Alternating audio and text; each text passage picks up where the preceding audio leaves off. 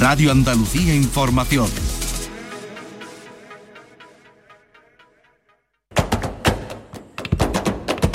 Portal Flamenco con Manuel Curao.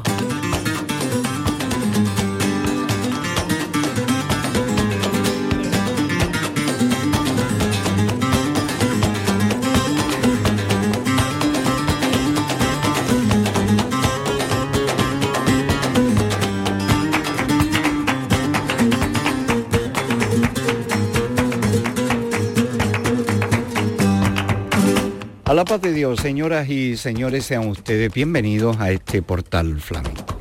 La semana del Festival de Jerez, el próximo jueves, día 17, arrancará con el Ballet Nacional, con el espectáculo homenaje a Antonio en el Villa Marta, el Festival de Jerez que ocupará tiempo y espacio hasta el día 5 de marzo, más de 40 espectáculos, una docena de estrenos y abiertos los escenarios no solamente para los espectáculos, sino también para una serie de actividades donde cobra o vuelve a cobrar importancia los cursos mm, del festival. Nosotros vamos a estar durante todo este tiempo ofreciéndoles los especiales dedicados al festival, como viene siendo habitual. Pero también nos hacemos eco de otra serie de noticias y destacamos la presentación del programa Progress, un programa de residencia y laboratorio de creación con 12 proyectos que se va a desarrollar en la costa malagueña, en el municipio de Torros. El Ayuntamiento de Torros, Flamenco Festival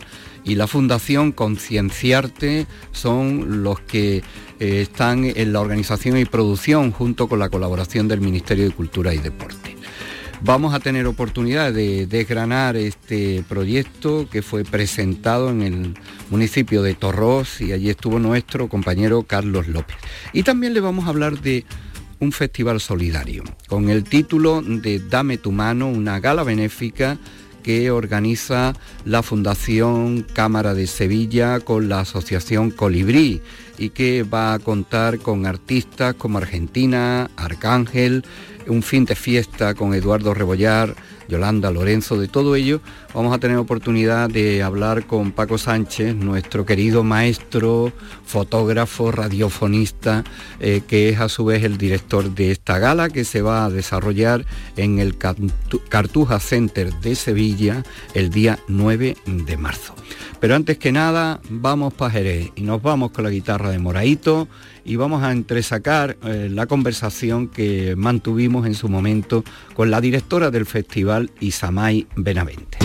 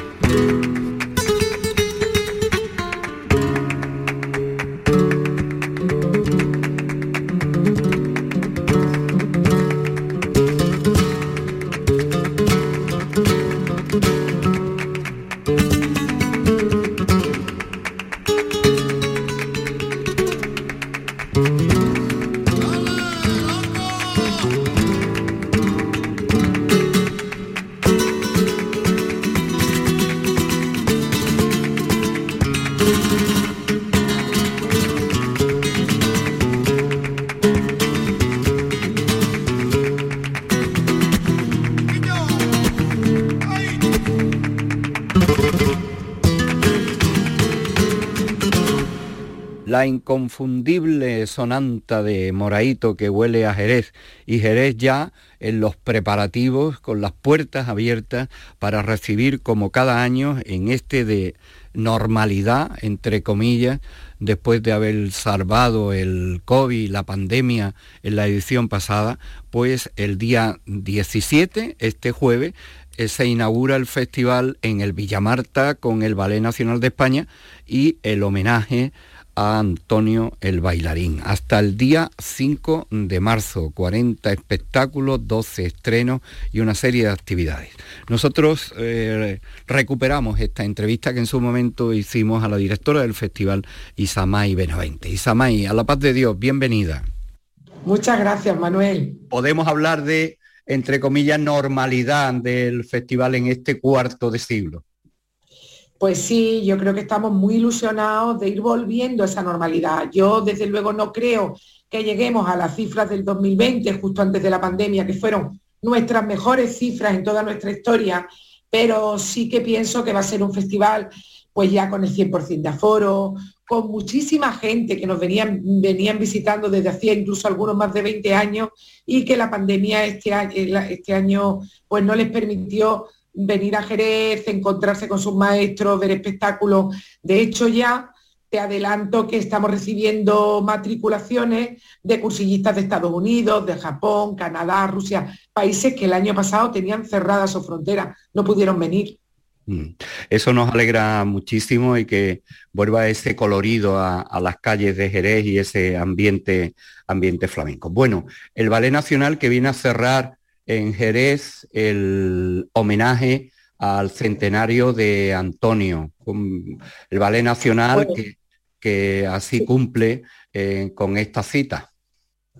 Bueno, es eh, eh, un lujazo abrir con ellos, con que ellos cierren el programa de Antonio aquí en el festival, que me parecía que tenía que estar ese programa aquí porque, porque Antonio ha significado muchísimo para la historia de la danza flamenca. Y mm, yo creo que ellos han sido además muy generosos, le han hecho un programa largo, intentando reproducir algunas coreografías, homenajearle en otras, en fin, así que era, bueno, yo creo que va a ser dos días muy importantes aquí en el festival, esos días de inicio, y le tengo que agradecer además todo el interés que ha puesto el Ministerio a través del Instituto Nacional de Artes Escénicas para que el programa se viera aquí tal como se debe ver, con música en directo, eh, van a traer la orquesta bética, va a estar aquí en el foso, eh, interpretando pues todas las piezas musicales en directo para los bailarines, así que yo creo que va a ser un lujazo abrir con ellos y asistir a esas maravillosas mm,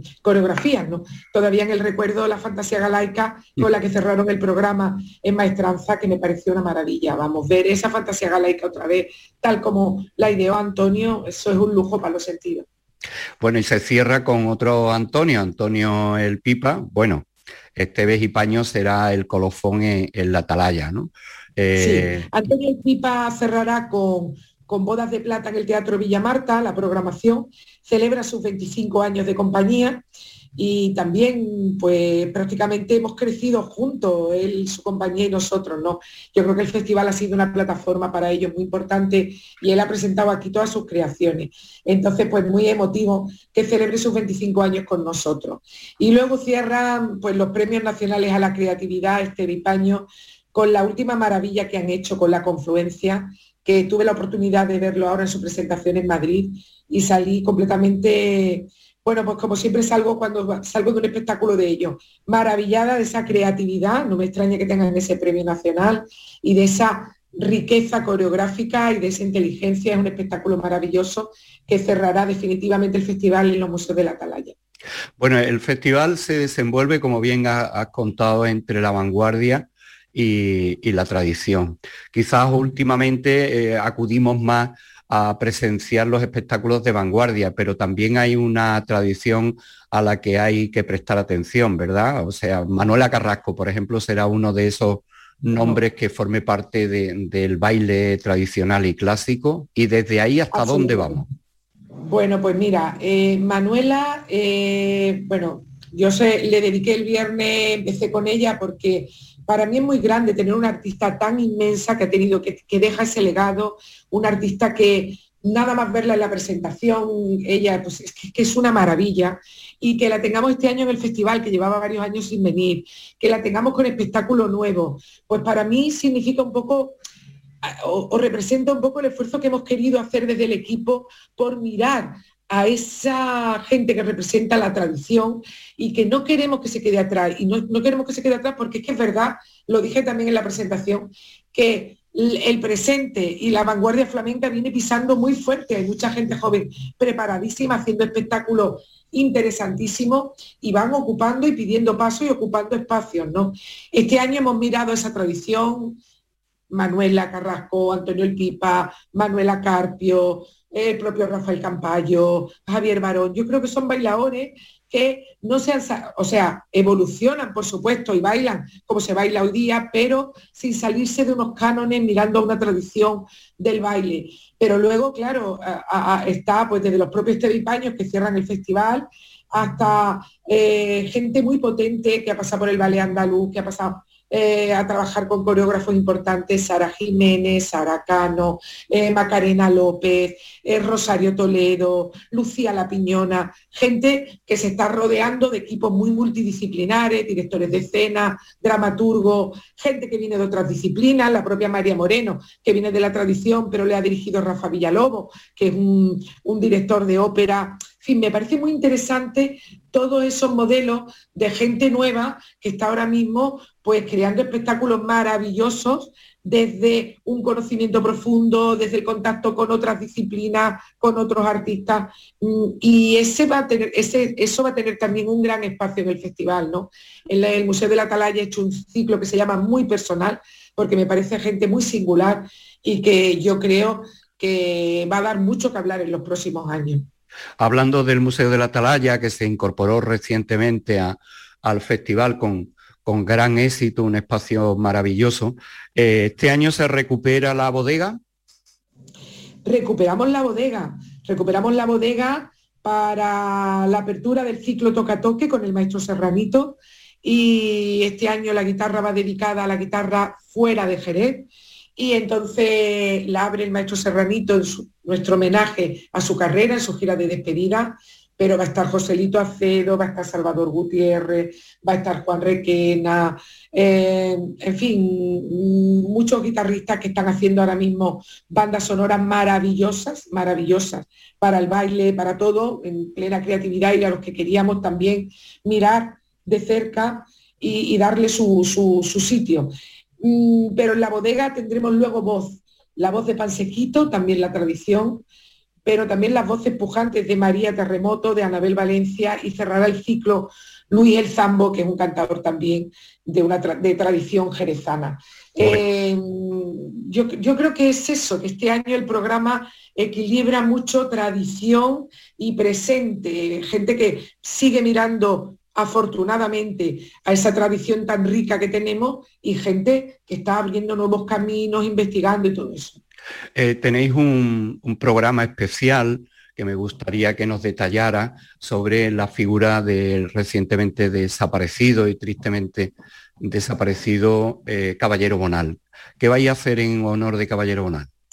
Mira, es un programa que voy a presentar luego más detalladamente, pero la idea era hacer un pequeño homenaje desde con toda la humildad, pero sobre todo con muchísimo cariño. El poeta y el grandísimo escritor eh, nos dejó justo antes de que empezara el festival del año pasado, nos parecía muy reciente organizarle algo entonces, pero en este festival, por supuesto, no lo queremos olvidar. Y son dos programas que van a girar en torno a su obra y a, su peripecia vital aquí en Jerez. Uno se llama Un paseo con Pepe, vamos a hacer un paseo por la ciudad, por supuesto, con sorpresas flamencas en ese paseo, recorriendo un poco sus sitios habituales en la ciudad, los que han representado algo para él en su biografía vital. Y luego eh, la Copa con Pepe, pero que reúna a un montón de admiradores, amigos, y vamos a, bueno, a reencontrarnos con su poesía, pero reencontrarnos con ella también a través del cante, del toque, en fin, de algunos artistas que, y de, que estamos preparando ahí algunos homenajes desde el flamenco que él amó tanto y al que él apoyó tanto. Eh, otro ciclo que ha sido muy celebrado, sobre todo por el cambio de hora al mediodía, es el de las peñas. Este año, eh, ¿cómo es la confluencia del festival con las peñas? Bueno, eh, por supuesto vamos a retomar ese ciclo de peña en peña, lógicamente, porque es que es un ciclo que ya forma parte de la esencia del festival. Y lo he dicho hoy, hoy hemos presentado 42 espectáculos, pero llegaremos a los 50 con las peñas y yo creo que va a ser un ciclo que va a recorrer las peñas más señeras de la ciudad, pues con toda esa sabia joven o mayor, toda esa gente que está en torno a las peñas. Es un programa además que valora muchísimo a la gente que viene de fuera, porque es como integrarse de alguna manera en la vida real de los barrios donde están las peñas, con la gente que acude habitualmente a las peñas. Es un programa completamente gratuito que ofrece el festival tanto para cursillistas como para la gente habitual de la peña. Y por supuesto, por supuesto que va a estar. Ese programa lo presentaremos, lo está preparando ahora la Federación Local de Peñas y lo presentaremos en breve. Eh, ¿Qué otras actividades paralelas lleva el festival? Tengo que decir que también hemos incluido en la programación como una voz potente que viene también pisando muy fuerte a Reyes Carrasco, que es la cantadora que ganó el año pasado el programa de artista joven de Peña en Peña. Así que ella también estará este año, este año representada con una actuación en el Festival de Jerez. Y las actividades paralelas eh, que te preguntaba, Isamay. Bueno, eh, tendremos, tendremos por supuesto nuestros coloquios al mediodía con los artistas, las presentaciones en el Consejo Regulador del Vino, eh, probablemente allí algunos encuentros en torno a películas, libros y todo eso. Pero ya te digo que las actividades complementarias, como las peñas de peña en peña y todo eso, lo desgranaremos un poquito más adelante. Habéis contado con la presencia de la consejera de, Cultura, maridaje, ayuntamiento, consejería y el propio festival que entiende... Diputado de Cultura, la Diputación desde hace dos años, de manera muy presente en el festival. Hemos tenido la suerte de contar también con el diputado de Cultura en la presentación el viernes, que además nos hizo un discurso súper bonito, emotivo, poético, muy bien. O sea que el armazón institucional del festival está, mm, se puede decir, definitivamente asentado. Sí, yo creo que las tres administraciones supranacionales eh, Diputación, Junta y Ministerio entienden que es un evento de especial relevancia para todos, no solamente para Jerez, para la provincia, por la cantidad de artistas de la provincia que encuentran aquí plataformas, pero sobre todo también por la cantidad de gente que viniendo al festival se va a recorrer Cádiz, los pueblos, las playas, en fin. Eh, yo creo que es potente para la provincia, es una plataforma potente para los artistas de la provincia para la Junta por todo lo que significa de apoyo al flamenco. Yo se lo digo siempre a la consejera, le doy muchísimas gracias por su apoyo y le digo, consejera, y es verdad, todo el dinero que la Junta da aquí nosotros lo invertimos en artistas. O sea, en realidad es una manera de mover el tejido empresarial y el tejido, el sector flamenco de Andalucía y, además lo hacemos intentando que tenga la mayor visibilidad comunicacional con la prensa, con todo lo posible.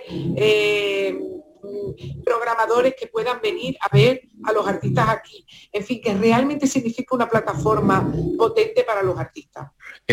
no sé, no he mencionado al ministerio que a través de de su instituto, pues eh, aporta el Ballet Nacional de España, que es eh, de hecho un lujo como bien. El, Ministerio no solo aporta el Ballet Nacional de España, el Ministerio cada año, lo que pasa que eh, tenemos que concurrir a las ayudas anualmente, pero el Ministerio viene apoyando este festival de manera sustancial cada año. O sea que por eso digo que estoy, en ese sentido estoy muy contenta de contar con las, con las cuatro administraciones, el, ayuntamiento, que es el promotor del festival, pero luego Diputación, Junta y Ministerio.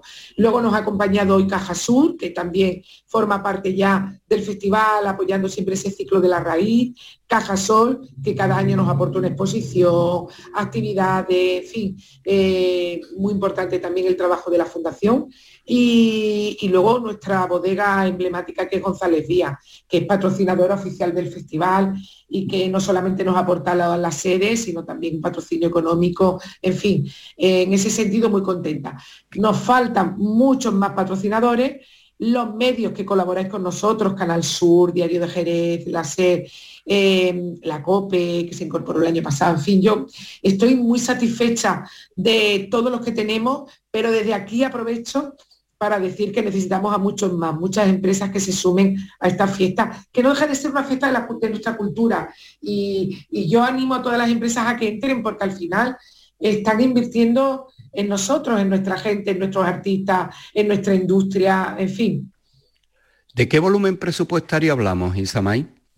Pues el festival siempre ha rondado el presupuesto, no esta última edición, que bajó un poco, pero el festival siempre ha estado en torno al millón de euros. El millón de euros, que no quiere decir que se aporte un millón de euros, ese millón de euros tiene una, eh, un monto muy importante, casi hay años que ha llegado al 65%, que se, se consigue por taquillas y por cursos, es decir, de aportación privada de los propios participantes del festival. Y el resto lo aportan las administraciones, patrocinadores. El, Festival de Jerez, sin duda alguna, está encaramado ahí en, la primera línea de, de la oferta vinculada al mundo de la danza, del baile, pero con todo este programa variado. Nosotros seguimos mm, teniendo eh, ese set maravilloso en la bodega de San Ginés y esperemos disponer este año también al 100% para ofrecer diariamente toda la información en torno al festival. Nos alegra muchísimo esta conversación, Isamay, nos alegra que el Festival de Jerez pues vuelva a su fecha y vuelva en una plenitud que, que afortunadamente nos podemos permitir y esperemos que así sea acogido. Muchísimas gracias, Isamay. Gracias a vosotros, que también sois Festival de Jerez, no se entiende el festival sin Canal Sur, y desde aquí agradeceros siempre el esfuerzo que hacéis por cubrir y dar difusión a todo lo que hacemos.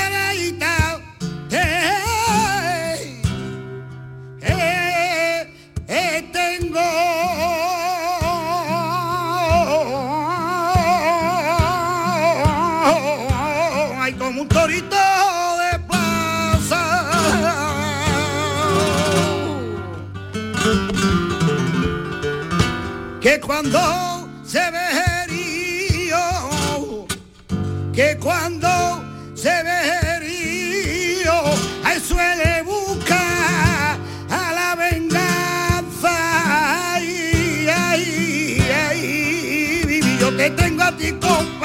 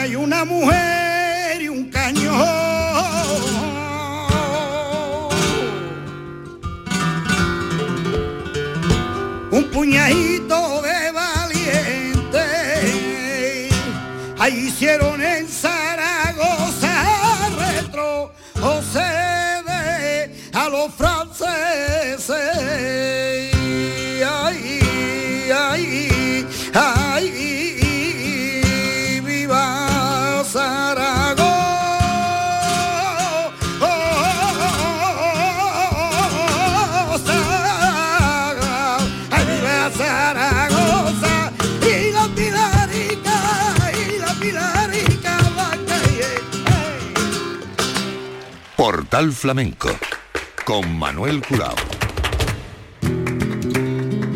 Vamos a hablarles ahora del proyecto In Progress, un programa de residencia y laboratorio de creación que se va a desarrollar en Torros, en Málaga, organizado por el Flamenco Festival, la Fundación Concienciarte, el propio Ayuntamiento de Torros y la colaboración del Ministerio de Cultura y Deporte. En la presentación de este proyecto estuvo nuestro compañero Carlos López. 12 proyectos han sido seleccionados en esta convocatoria la que por primera vez se ha sumado una institución pública. Hablamos del Ayuntamiento de Torrox, que pone a disposición de los creadores su teatro municipal, una caja escénica que sirve de espacio de investigación excepcional. Hablamos primero con el alcalde del municipio, con Oscar Medina, y con el director del proyecto, Miguel Marín, luego con una de las artistas, la bailadora gaditana, Lucía La Piñona. La verdad que Torros pone a disposición de un proyecto muy bonito de, Miguel Marín, residencia eh, de artistas para crear. Mira, el flamenco es, es la marca de España. Nace en Andalucía, nace en Jerez, nace en el Sacromonte, nace en, en la Andalucía más profunda, pero es una marca que es España la humanidad.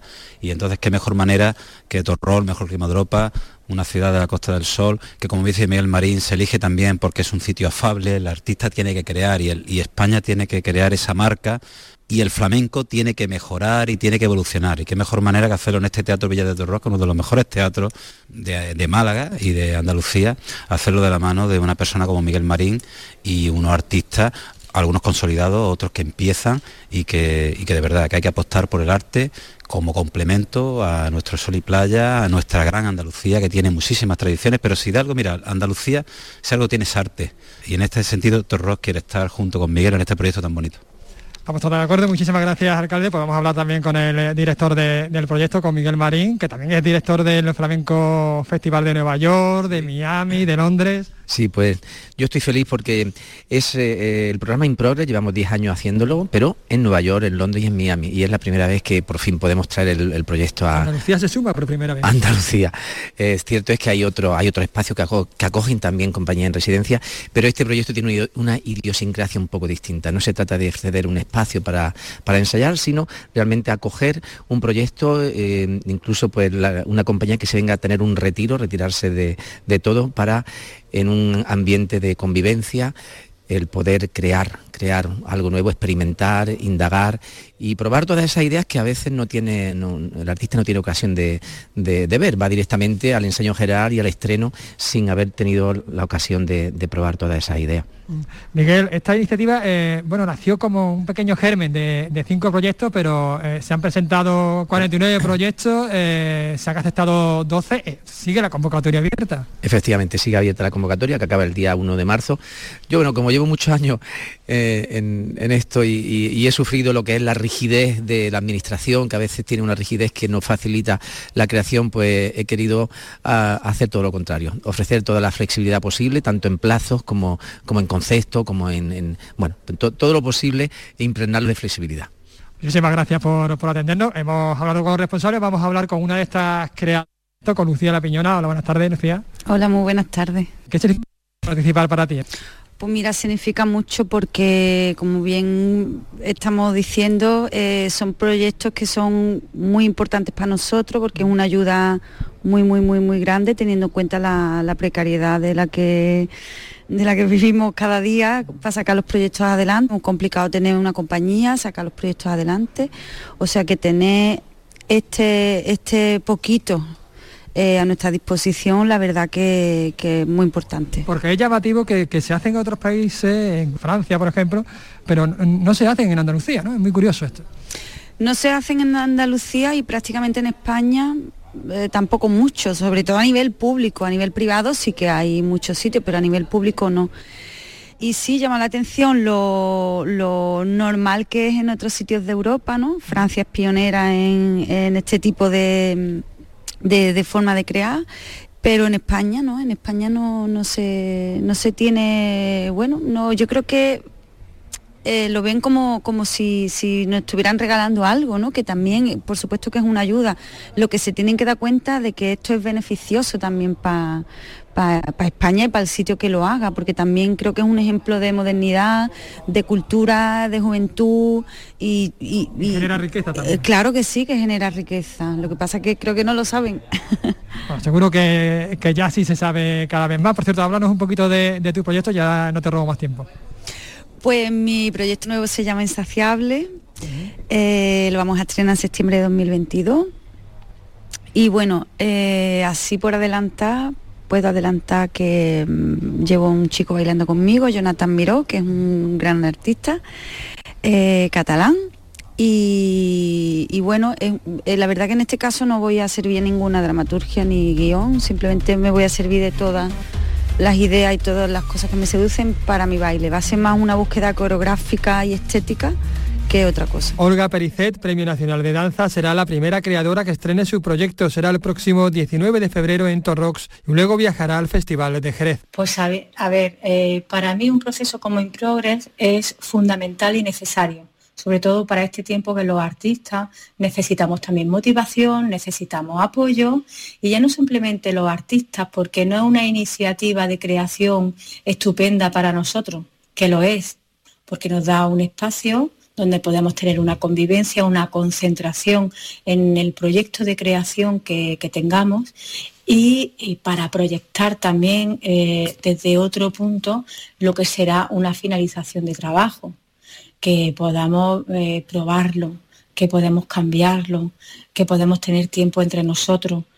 Independientemente de esto, eh, también es bueno para, la zona, para la ciudadanía y para la gente que está alrededor, en este caso de en Torrox, como si es cualquier ayuntamiento, porque también ellos eh, tienen una, una, comunicación y un compartir el proyecto. Es decir, eh, nosotros ahora que estamos aquí en Improgres, en el ayuntamiento de Torrox, tenemos una muestra que realmente es un abrir el primer comienzo de la creación al público, de una manera única, de una manera donde, donde enseñamos todo, lo que sería el ensayo que nunca se ve porque no está terminado.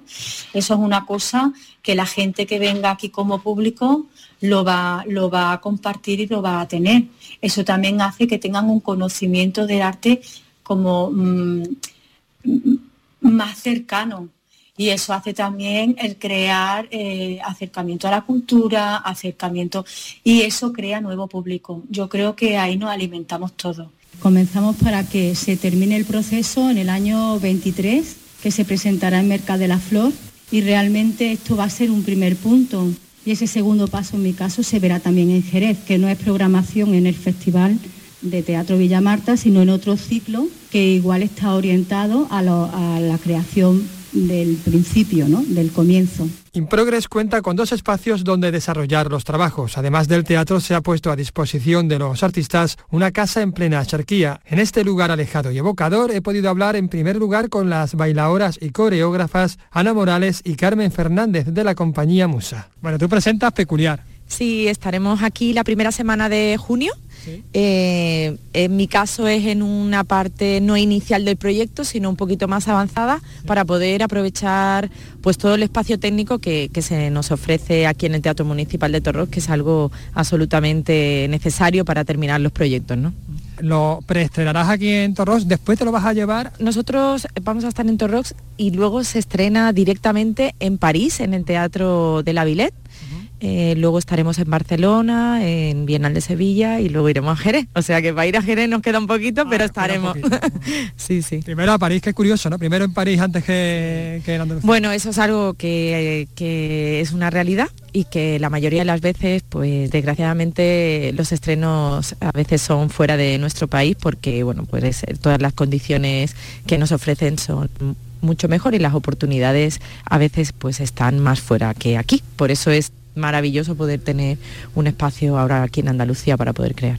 De eso se trata, de crear y de, cambiar esa, dinámica. Pues como se trata de cambiar esa dinámica, vamos a hablar con una de las compañías, bueno, de las que empiezan, por decirlo de alguna manera, de las más rompedoras con, la compañía Musa. Hablamos con Carmen Fernández. ¿Lo que tal, Carmen?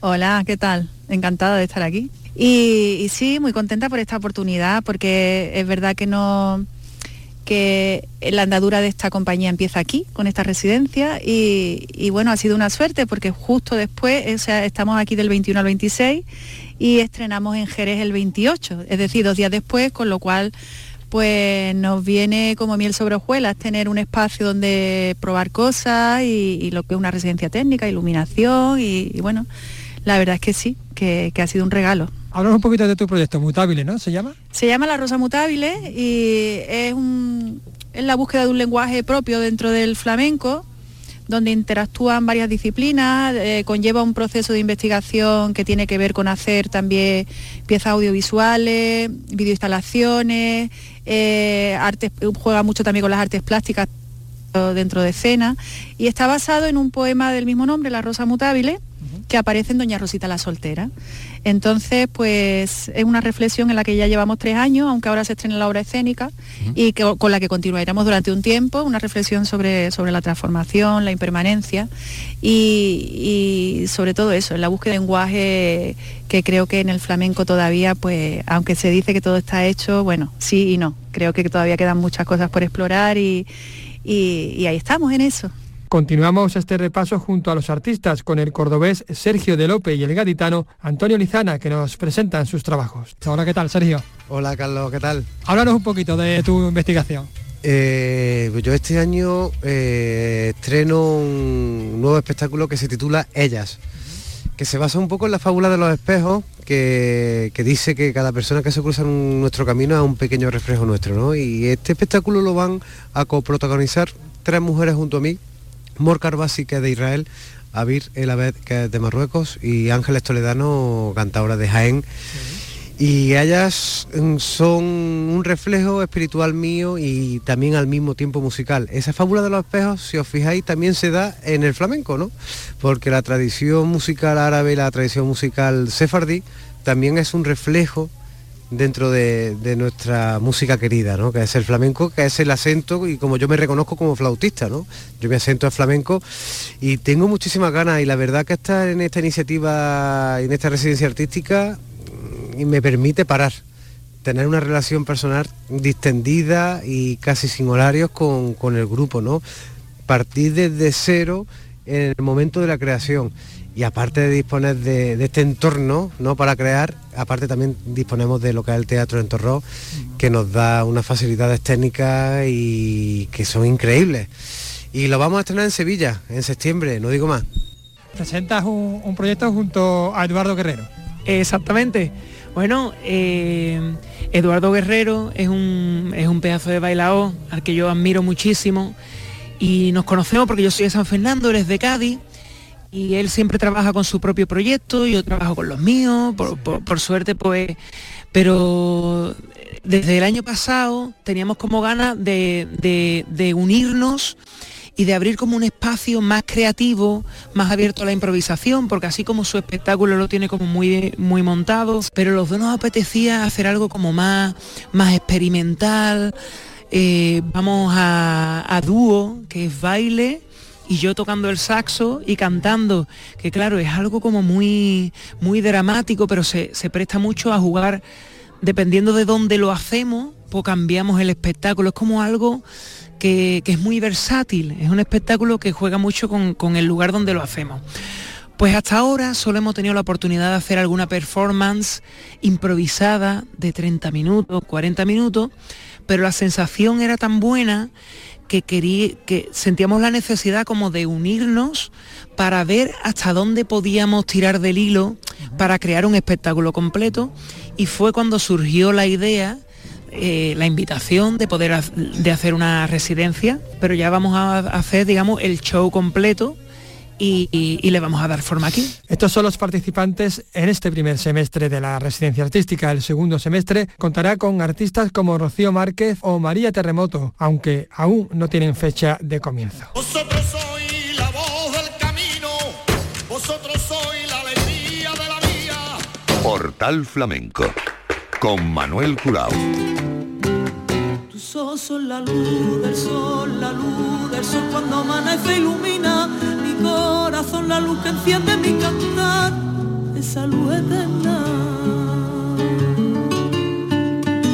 La voz de Argentina que encabeza un cartel repleto de cariño y de buenos artistas con Arcángel, Jonas Jiménez, bueno, la presentación de nuestros queridos Yuyu y Comandante Lara, la Banda Sinfónica de Cáceres, el fin de fiesta flamenco encabezado por el maestro Eduardo Rebollar, con Yolanda Lorenzo, Edu Hidalgo, Manuel Romero. Estamos hablando, como hemos dicho al principio, de una gala benéfica que lleva el título de Dame tu mano, la Fundación La Cámara de Sevilla junto con la Asociación Colibrí.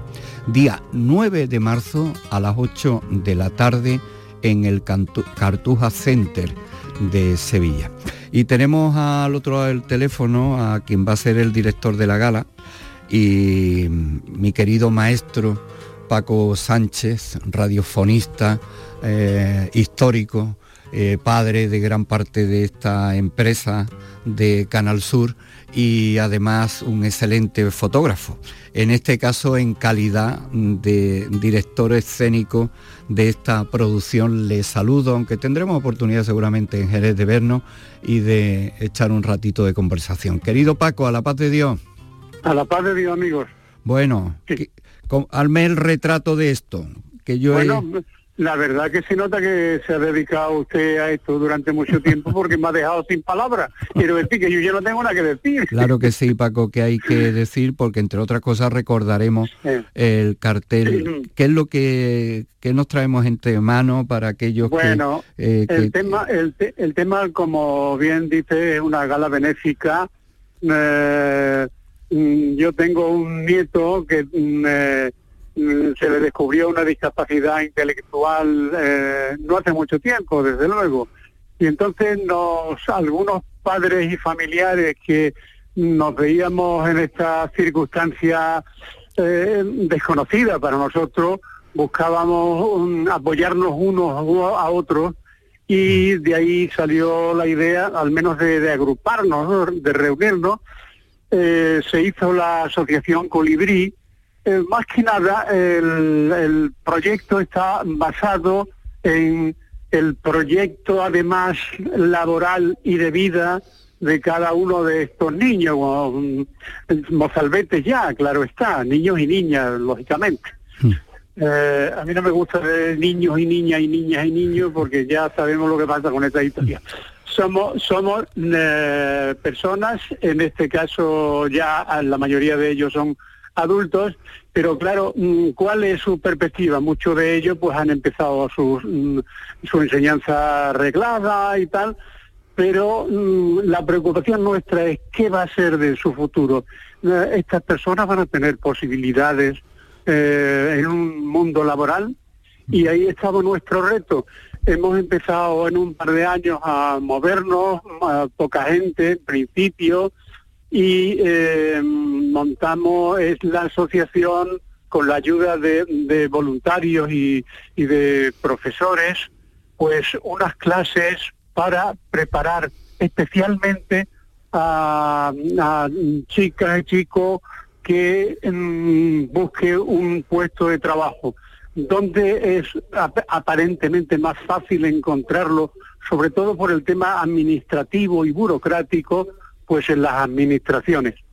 Y bueno, ya podemos mm, decir con cierta satisfacción que tenemos a un, grupo de niños que eh, tienen incluso plazas en la Junta de Andalucía y en otro otro elemento básico para nosotros ha sido el SAS, donde por cierto mi niño ya, mi nieto, eh, ya trabaja desde hace unos meses como, bueno, eso sí que es una satisfacción, ¿no? Como un eh, funcionario público, ¿no?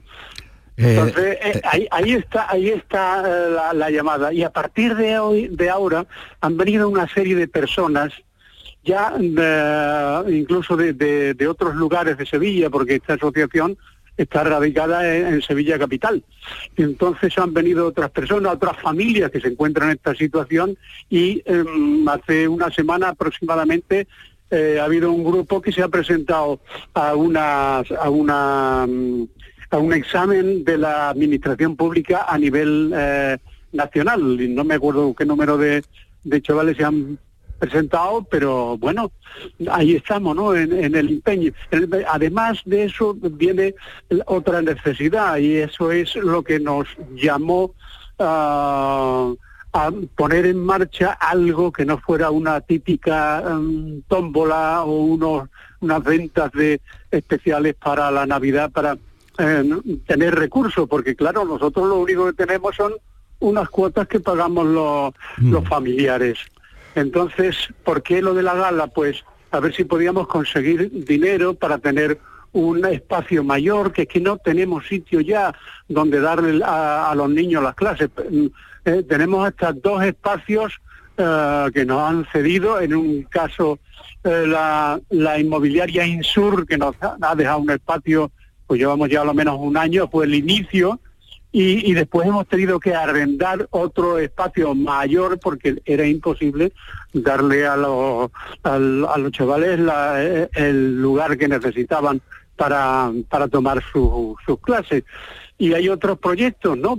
Sobre todo para personas que tienen menos recursos, becarlos, en fin, ahí estaba nuestra necesidad de poder mantener el mantenimiento de, de nuestra asociación y encontramos el apoyo incondicional y extraordinario de la Cámara de Comercio con un, un compañero amigo que eh, trabaja eh, bajo el techo de la Cámara y al que apreciamos todos los aficionados al flamenco, que se llama Manuel Macías.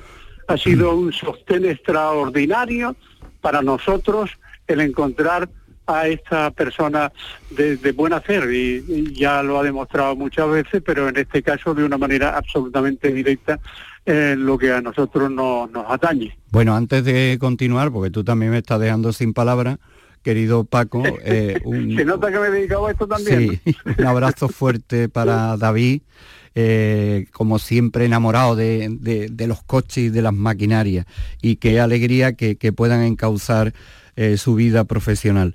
Y hablamos de esto aquí porque el flamenco una vez más es generoso, igual que lo es Manolo Macía, que es flamenco por los cuatro costados, para apoyaros. Yo creo que aparte de recaudar fondos, pues también la visibilidad de una asociación como esta, Colibrí, eh, que ha organizado este festival.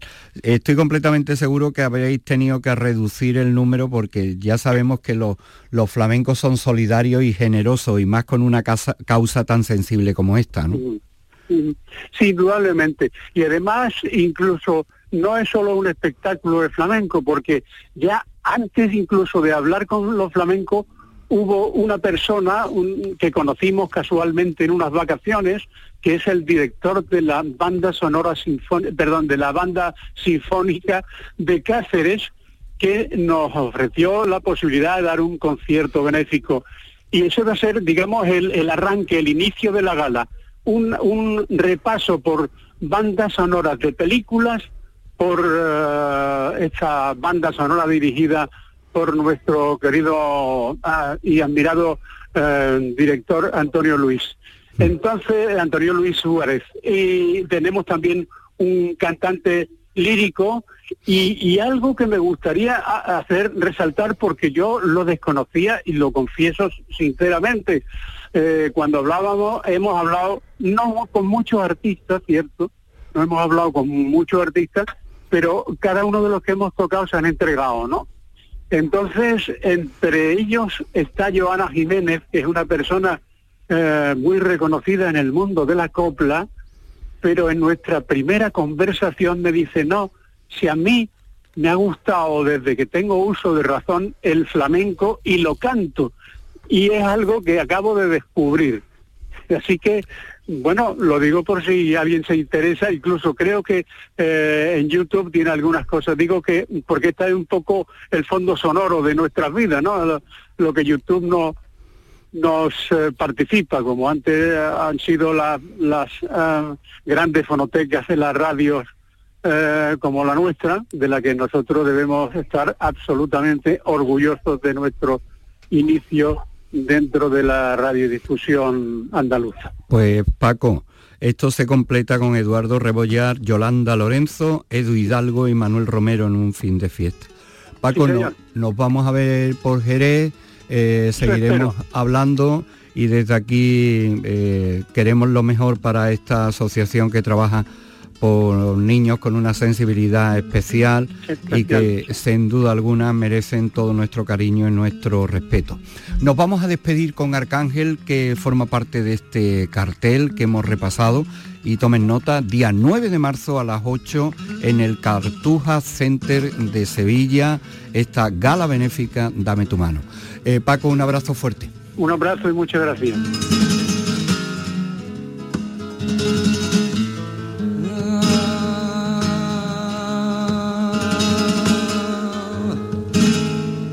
Por lo harto de largarme.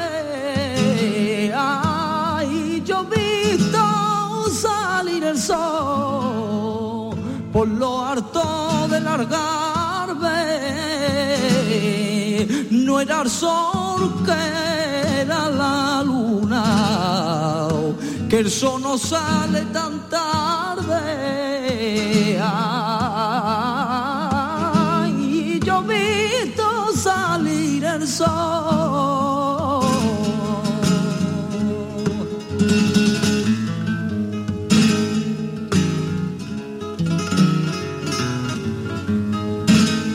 Se enreaba tu cabello con los míos. Una tarde se enreaba y los tuyos me daban.